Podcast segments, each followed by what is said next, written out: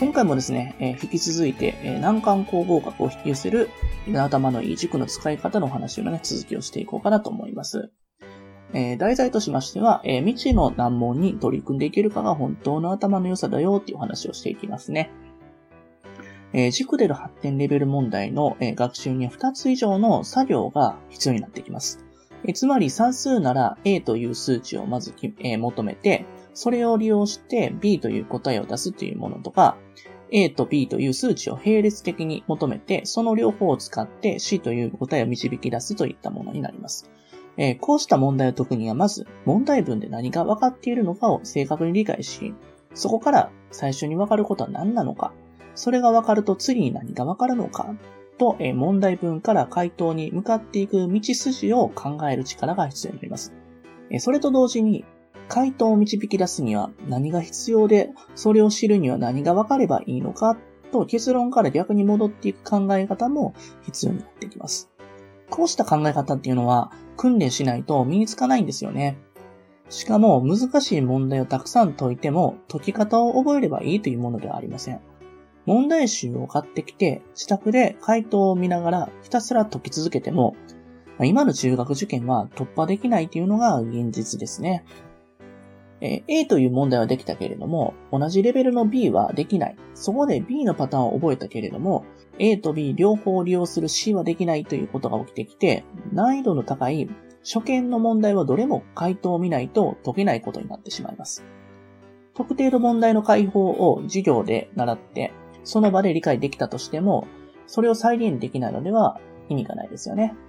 その道筋を自分で再現し、人にも説明できなければ本当の意味で分かったことにはならないんですよね。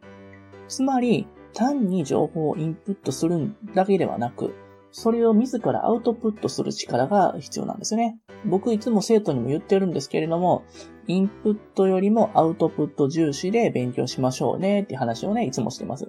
本当に仕入れたすぐに出す。出すっていうのがね、効果的な学習方法。これが本当の意味で分かった納得ということであって、その経験があって初めて勉強というのは面白くなります。その納得が積み重ねられると、これまで見たことのないようなパターンの問題であっても、なんとか挑戦し、粘って考えようという姿、姿勢が、え、身につきます。大量演習型学習とか、まあ暗記学習というのは、インプットの一方通行の訓練なんですよね。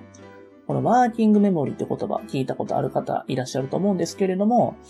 えー、1、2、3、4っていう数字をね、えー、覚えることはできるんですけど、それを足しなさいって言った瞬間にできなくなってしまいます。まあ、これは、まあ、記憶を保持したまま処理を行うっていうのは非常に難しい。こういった時に、ただの暗記とかっていうのは難しくて、そうやって必要になってくるのは、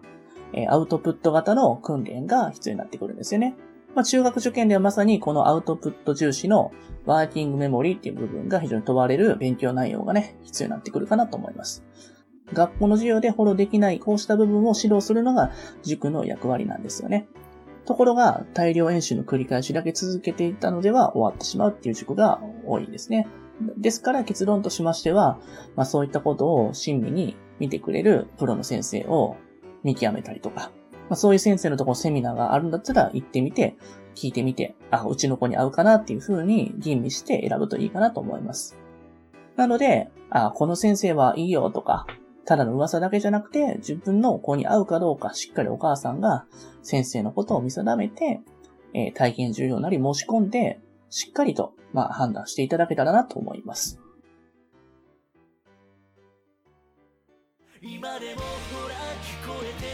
最後に、えー、私たちからお願いがあります。こちらの番組の配信を聞き逃さないためにも、各ポッドキャストでの登録やフォローをお願いいたします。ご意見、ご質問につきましては、説明欄にある、えー、番組ホームページよりお問い合わせください。えー、そしてですね、家庭教師エレンはですね、まあ、現在、LINE アットの方でもね、有力な情報を発信してますので、ぜひぜひご登録ください。え、それではまた。